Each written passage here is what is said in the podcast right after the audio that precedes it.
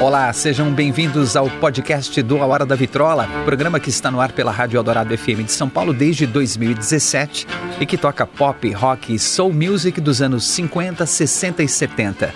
Eu sou André Góes, produtor e apresentador desse programa. A arqueologia sonora do A Hora da Vitrola agora vai um pouco mais fundo nas histórias, nos detalhes e personagens dos anos dourados da música.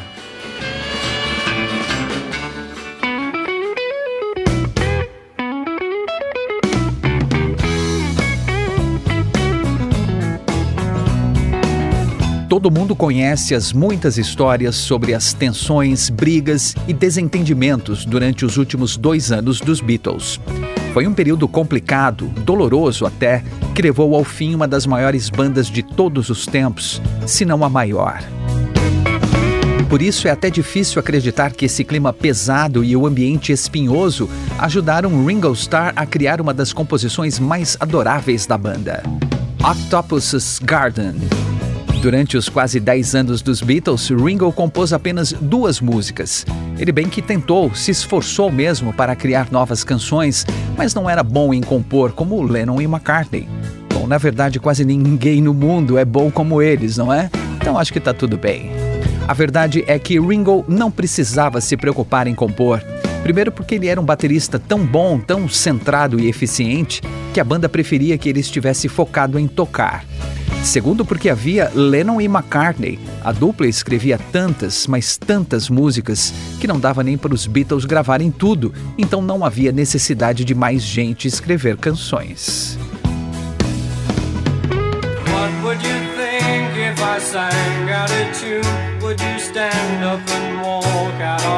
Para John e Paul era divertido escrever canções pensadas para Ringo cantar. A abertura de With a Little Help from My Friends, com o trecho O que você faria se eu cantasse desafinado, foi escrita especialmente para ele, que podia até não ter uma voz incrível, mas também não desafinava. Apesar de ser o membro mais velho, Ringo era visto pelo público como uma espécie de irmão mais novo, já que foi o último a integrar os Beatles, e por isso os fãs tinham um carinho enorme por ele. Dessa forma, era importante que ele sempre cantasse uma música em cada disco. Tempo, esse padrão de ter uma música cantada pelo Ringo em cada disco começou a virar uma cobrança, especialmente da imprensa. Sempre tinha alguém perguntando: E você, Ringo, compôs alguma música para o novo disco? E aí ficava aquele clima, né? Ele até fez pequenas colaborações em uma ou outra música, para as quais ele disse que contribuiu com mais ou menos uma linha. Mas o público e a imprensa queriam uma canção totalmente creditada a Richard Starkey, o Ringo Starr. Então ele tentou escrever algo, mais como um exercício para ver se conseguia compor com facilidade como a dupla Lennon e McCartney. Alerta de spoiler: não, ele não conseguia compor com essa facilidade, mas quase ninguém no mundo consegue, então tudo bem. Em 1963, ele começou a trabalhar em uma música que recebeu o nome provisório de Ringo's Tune Untitled ou a melodia do Ringo sem título, e depois passou a se chamar This Is Some Friendly, ou Isto é Algo Amigável. A música levou quase cinco anos para ser enfim gravada pelos Beatles com o título Don't Pass Me By. Essa demora foi porque algumas vezes o Ringo achava que ela ainda não estava legal e precisava mexer um pouco mais na composição.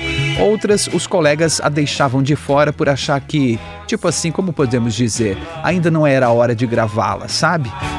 Ou traduzindo, eles não achavam a música boa o bastante.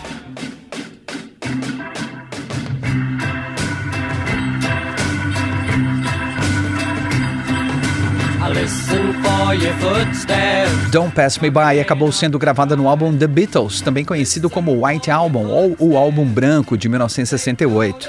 Esse é o único álbum duplo dos Beatles e foi concebido assim para desafogar todas as ideias de novas músicas que eles tinham acumulado nos meses anteriores, quando ficaram fora do estúdio para passar um tempo num retiro espiritual na Índia com o guru Maharishi Yogi. E já que o disco tinha sons diversos e faixas experimentais, bobinhas e até uh, questionáveis. Number nine, number nine, number nine, number nine. Bom, não tinha mais motivo então para deixar Don't Pass Me By de fora, né? A primeira composição de Ringo Starr foi enfim gravada com ele cantando e tocando bateria, Paul McCartney tocando piano e baixo e a participação do violinista Jack Fallon e só, simples assim.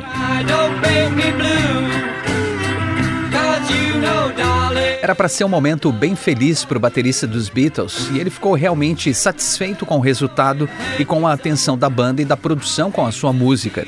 Mas aquele período de gravação do White Album foi terrivelmente tenso turbulento mesmo, não só para o Ringo, mas para todos da banda e até da equipe. Divergências que evoluíam para discussões acaloradas, bate-bocas, reclamações, olhares atravessados, indiretas jogadas ao vento. E olha que eles tinham acabado de voltar de um retiro espiritual, hein? O clima estava tão pesado que o produtor George Martin precisou tirar uns dias de descanso para esfriar a cabeça e o engenheiro de som Jeff Emerick foi parar no hospital com estafa.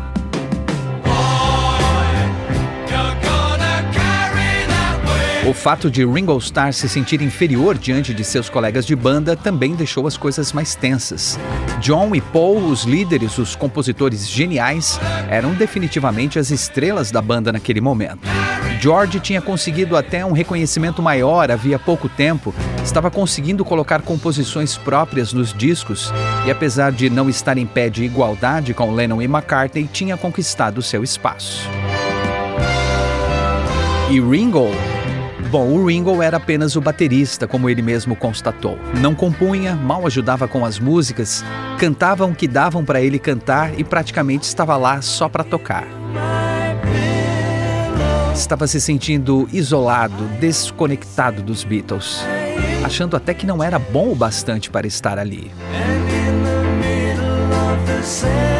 Num dia em meados de agosto de 1968, durante as gravações de Back in the USSR, Ringo estava num dia particularmente ruim, estressado, tenso, chateado, não conseguia se concentrar. Errou sua parte na bateria mais de uma vez. Quando Paul McCartney chamou sua atenção e mostrou como deveria ser feita a percussão, foi a gota d'água. Ringo se levantou e saiu do estúdio sem dizer nada. Essa foi a primeira vez que o integrante dos Beatles abandonou os trabalhos. E foi o primeiro sinal de que algo não estava bem e que o sonho poderia acabar.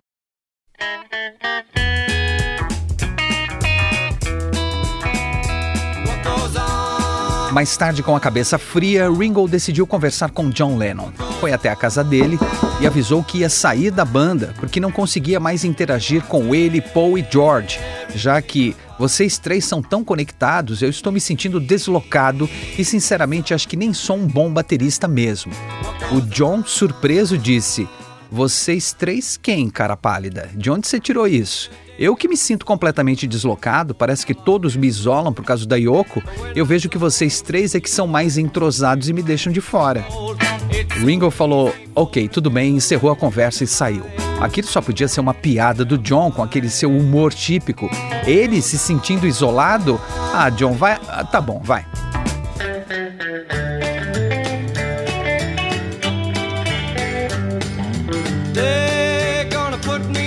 Ringo então achou melhor falar com o Paul, que era mais racional e não ia ficar fazendo piada da sua cara, e foi até a casa dele. Então, Paul, é o seguinte, eu vou sair dos Beatles, tá? Porque eu acho que eu não tô me encaixando mais, sabe? Você, o John e o George se dão tão bem, eu fico de escanteio, então é melhor eu. Paul interrompeu. Oi? Como assim? Se alguém tivesse que sair por falta de entrosamento com os caras da banda, e se alguém seria eu? Todo mundo acha que eu sou um mandão, chato. Vocês três estão sempre conversando, se divertindo e eu tô sempre de fora. Bom, percebendo que ninguém estava se entendendo na banda, Ringo nem perdeu tempo indo conversar com George Harrison. Ia ser mais uma chateação e ele realmente não estava afim. Avisou os colegas que ia tirar férias e viajou com a esposa Maureen e os dois filhos para Sardenha, uma ilha do Mediterrâneo localizada na costa oeste da Itália. O ator Peter Sellers, amigo de Ringo há alguns anos, já tinha oferecido seu iate que ficava aportado na região para quando o amigo quisesse tirar uns dias e relaxar. E assim ele fez. Despiu-se do baterista Ringo Starr e passou duas semanas como Richard Starkey, uma pessoa comum, longe de estúdios, de Beatles, de cobranças, de brigas e reclamações. Where I was born. Logo no primeiro dia das férias, o capitão do barco deu uma volta em alto mar com Ringo e a família e depois os levou para a ilha para que fossem passear na Sardenha, conhecer o local, conversar com as pessoas e comprar umas coisinhas. Assim que todos desembarcaram, o capitão perguntou ao Ringo: Mas e aí, o que vocês vão querer almoçar? Escolhe um prato aí que o nosso cozinheiro vai preparar para vocês. Ringo nem pensou muito, pediu logo o tradicional fish and chips, isto é, peixe e batatas fritas, prato típico do Reino Unido, com o peixe empanado e batatas fritas. Como ele não conhecia a culinária local, melhor então pedir uma comida conhecida, né?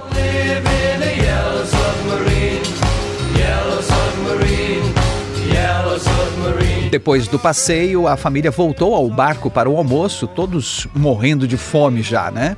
O fish and chips foi servido e eles começaram a comer, mas logo começaram a se entreolhar e examinar a comida. Ringo achou o peixe meio estranho, mas comeu mesmo assim. Nas primeiras dentadas, nossa, que textura diferente. Tava gostoso, mas esquisito. Melhor perguntar ao capitão que peixe era aquele. Talvez no Mediterrâneo os peixes fossem diferentes, sei lá.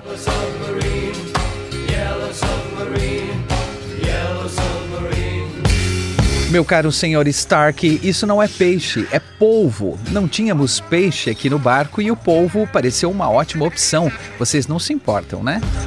Ringo ficou um tanto surpreso, nunca tinha comido polvo. Era gostoso, sim, mas bem estranho. Não, não, tudo bem, eu esperava peixe e fritas, né? Mas tá ótimo, só achei meio diferente. Parece frango, só que meio borrachudo, sabe? O capitão deu risada e começou a explicar para Ringo e a família sobre alguns animais marinhos, seus hábitos e algumas curiosidades.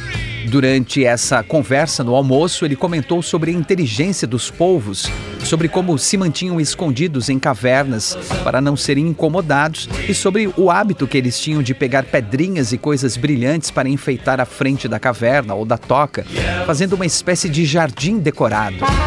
Ringo Starr ouviu aquilo tudo atentamente enquanto comia o frango borrachudo. Ficou maravilhado com aqueles animais mágicos, mas também ficou pensando: nossa, bem que eu gostaria de estar no fundo do mar, no jardim de um povo, sem ninguém me incomodando ou me dizendo o que fazer. Então ele se deu conta que teve uma ideia para uma música. Terminado o almoço, quando todos foram descansar, Ringo pegou o violão que tinha levado na viagem. Sim, um violão, não é? Você acha que queria o quê? Que ele levasse um kit de bateria?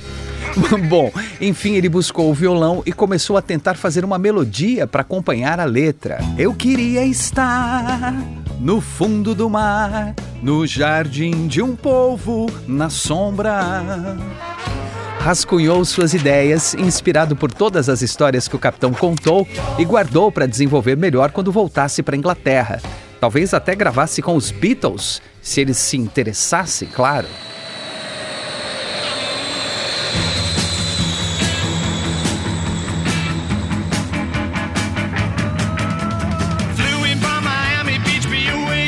Enquanto isso, John Lennon, Paul McCartney e George Harrison continuavam as gravações do White Album nos estúdios Abbey Road.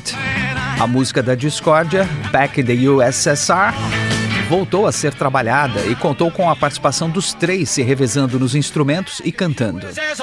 O versátil Paul tocou bateria, piano e baixo, além de cantar. John e George tocaram guitarra e também fizeram um pouco da bateria. Os três cantaram e fizeram as palmas.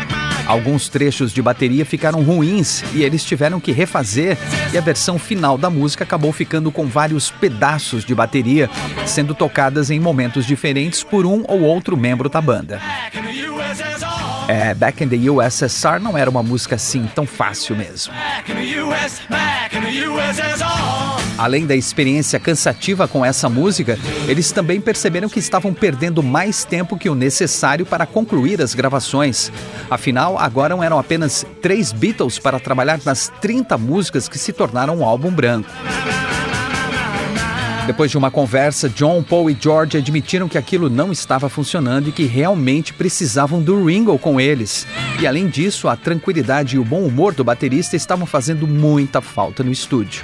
Eles mandaram então um telegrama para o colega de banda dizendo: Você é o melhor baterista de rock do mundo. Por favor, volte para casa. Nós amamos você.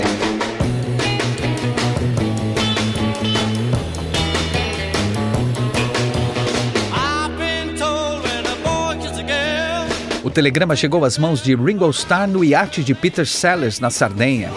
Com a cabeça fria, descansado do estresse, mais relaxado, o baterista ficou muito feliz com a demonstração de carinho dos outros Beatles. De vez em quando as relações precisam de um chacoalhão, ele pensou. Só que aqui para nós, quando esse chacoalhão vem de onde menos se espera, da parte mais de boa da relação, é porque alguma coisa vai mal, né? Ringo terminou seu recesso e voltou aos trabalhos já no começo de setembro de 1968. Assim que botou os pés no estúdio, foi recepcionado por John, Paul e George, que o saudaram e o abraçaram. Havia uma faixa pendurada logo acima da sua bateria, em que se lia em letras enormes: Bem-vindo de volta, Ringo! E sua bateria estava coberta de flores, cortesia do George Harrison, que tentou fazer uma decoração hippie, paz e amor, flower power, para o amigo se sentir amado e querido.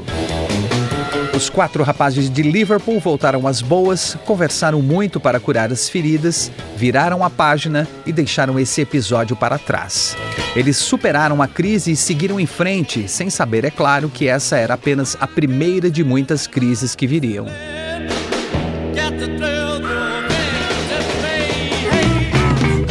No começo de 1969, durante os trabalhos para o disco It Be, Ringo Starr trouxe sua composição para a análise dos colegas de banda.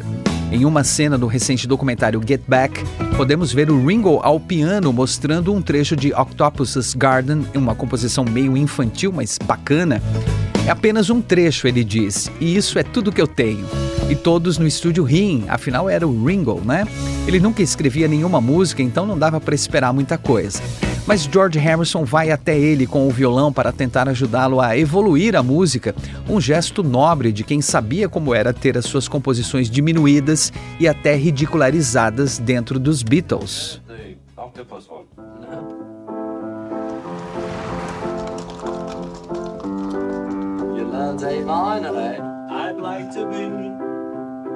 Underneath the sea in an octopus's garden in the shade. It would be nice in paradise in an octopus's garden in the shade. O George percebe que tem algo especial ali. Ele escuta com atenção, começa a dar sugestões de como direcionar a melodia e os dois trabalham juntos, debatendo a melhor forma de dar o próximo passo na composição. Logo chega o produtor George Martin e a dupla mostra a composição para ele, que dá um olhar de aprovação e até ajuda a acertar a melodia.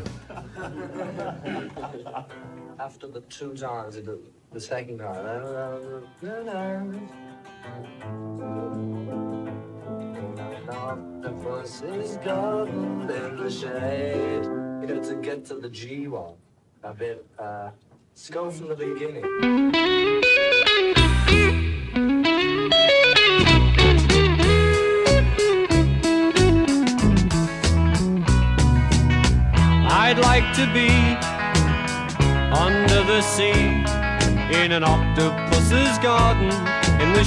Octopus's Garden se tornou faixa do penúltimo disco dos Beatles, Abbey Road, lançado em setembro de 1969. Na gravação, Ringo cantou e tocou bateria, John Lennon fez a guitarra base, Paul McCartney tocou baixo e piano e fez backing vocal com George Harrison, que tocou a guitarra principal e fez o som de bolhas soprando um canudo num copo de leite. Ideia engraçadinha do Ringo. Essa foi a segunda e última música dentre todas dos Beatles a ter Richard Starkey creditado como compositor. Muitos dizem que George Harrison colaborou com a composição e deveria ser creditado também. Ele mesmo sempre negou, apesar dos registros no documentário e do fato de, no dia da gravação, ele ter aparecido com o arranjo da abertura muito bem desenvolvido, sinal que tinha elaborado e ensaiado antes. Mesmo que George tenha participado da composição de Octopus's Garden, ele sempre argumentou que aquela era a música do Ringo. Foi uma ideia do Ringo baseada numa experiência pessoal dele, estruturada de um jeito que ficasse perfeita para o Ringo cantar. Então ele merecia ter todo o crédito pela música e ponto. Como justificativa, George dizia que, apesar de Octopus's Garden aparentemente ser uma música infantil bobinha, ela tinha um significado profundo na letra que vinha do inconsciente, algo que Ringo precisava dizer especialmente em trechos como Estaremos aquecidos sob a tempestade. A tempestade poderia ser a tensão dentro dos Beatles? Ou Nós seríamos tão felizes, eu e você, ninguém para nos dizer o que fazer? Seria um recado para o Paul que queria ensinar Ringo como tocar a bateria em Back in the USSR? Quem sabe? George até disse que essa era uma música cósmica do Ringo.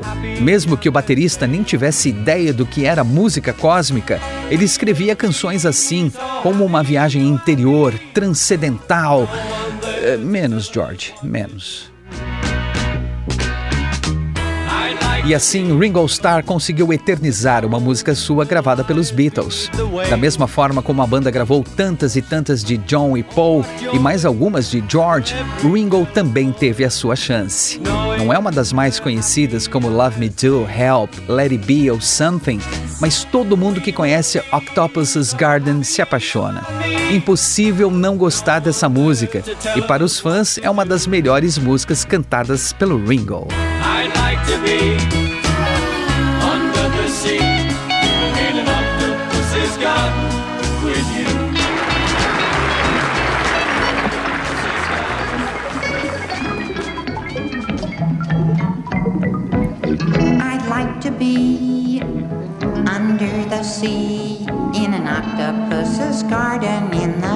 Ao longo dos anos, Octopus's Garden teve mais de 50 regravações, incluindo outros idiomas que não o inglês, como dinamarquês, espanhol e finlandês.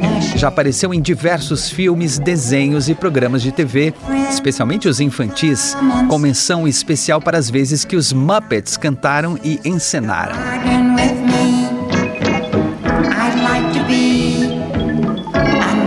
De fato, Octopus's Garden é uma música charmosa com melodia infantil. Talvez por isso ficou tão conectada ao universo das crianças, assim como Yellow Submarine, composição de Lennon e McCartney na voz de Ringo Starr. O baterista nunca se incomodou com isso, muito pelo contrário. Ele sempre ficou muito feliz com esse carinho do público infantil por ele. Ringo nitidamente mantém viva sua criança interior desde sempre.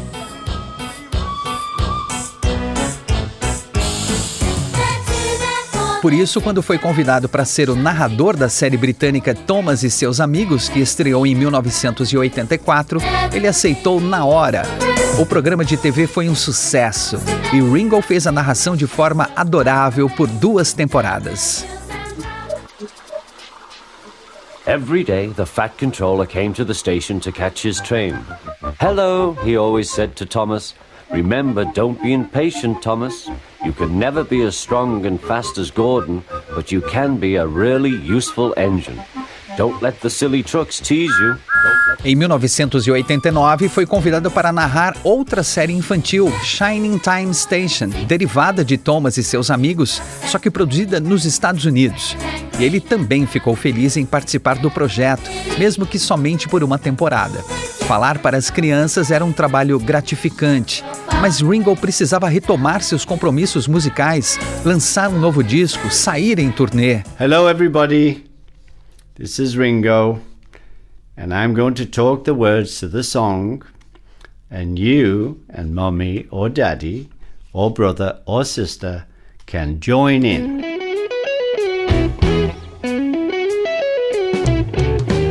Mesmo focado na carreira musical, em 2014 ele encontrou tempo para mais uma vez voltar a atenção para as crianças e lançou um livro infantil ilustrado chamado Octopus's Garden, baseado na música. O livro acompanha um CD com versões alternativas da canção e aposto que muitos fãs dos Beatles compraram esse livro e esqueceram de dar para uma criança.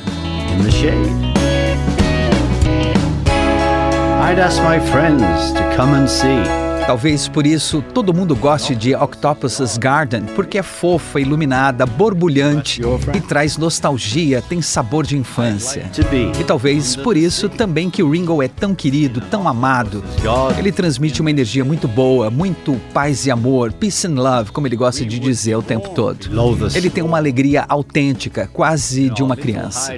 Mesmo depois de 50 anos do final dos Beatles, acho que sempre vamos ter um grande carinho pelo Ringo Starr e vê-lo como um irmão mais novo. Como dizem, everybody loves Ringo. Todo mundo ama Ringo e todo mundo ama Octopus's Garden. Dance around because we know we can't be found. I'd like to be under the sea in an octopus's garden in the shade.